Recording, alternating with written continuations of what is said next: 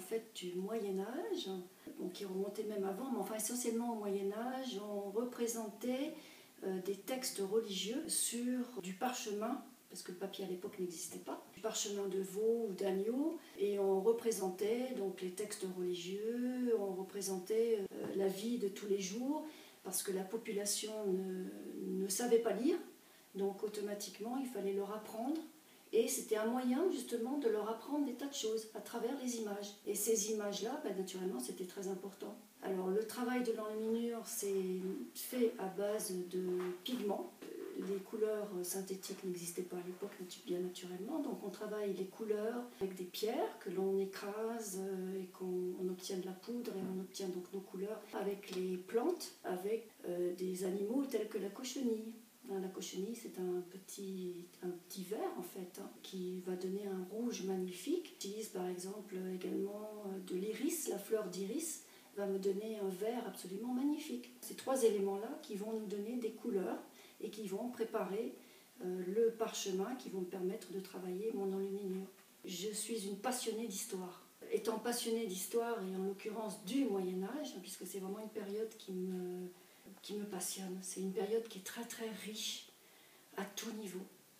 Euh, aussi bien au niveau des personnages, au niveau des couleurs, au niveau des traditions culinaires, il y a plein de choses. Donc euh, c'est euh, cette période-là qui m'a beaucoup intéressée. Et en lisant, naturellement, j'ai vu des, des enluminures. Et en voyant ces enluminures, j'ai voulu en savoir un peu plus. Et comment on faisait une enluminure? Et puis de fil en aiguille, euh, ben, on m'a offert euh, les quelques pigments, un parchemin. Et puis euh, de fil en aiguille, ben, j'ai continué à, m'intéresser et à acheter les livres et à, vouloir apprendre. Et je suis, j'ai appris toute seule, donc je suis une autodidacte, à fabriquer mes enluminures. Ensuite, j'ai pris des cours avec Peter, qui est un enlumineur bavarois, je crois, un grand spécialiste d'enluminure et lui, il donne des cours à Paris et je m'offrais de temps en temps, une fois par an, un stage ou deux stages avec lui. Et euh, ça me permettait justement d'apprendre toutes les techniques. Euh, et encore, comme je l'ai marqué dans mon site, je crois que c'est quelque chose, euh, on n'arrêterait pas d'apprendre. Il y a toujours quelque chose de nouveau à apprendre et il m'a donné euh, des éléments très précieux, des recettes de fabrication de couleurs, des recettes de fabrication euh, de la préparation du parchemin et des textes qui sont vraiment des originaux de l'époque, hein. ce pas des recettes modernes, c'est des textes qui datent de, l'époque, euh, qui m'a mis sur une clé USB. Et cette clé USB, naturellement, je l'ai donnée à un imprimeur et je lui ai fait sortir tout ça. Et il me les a reliés, il m'a donné tout ça, je fait sortir un petit livre. Ben, c'est comme ça que je suis devenue enlumineur. Ensuite, euh, ma passion de l'enluminure a fait que j'ai voulu euh, partager ça avec, euh, tout, avec mes amis, au départ avec ma famille, et partager ça avec le public. Jusqu'à maintenant, je ne donnais pas de cours.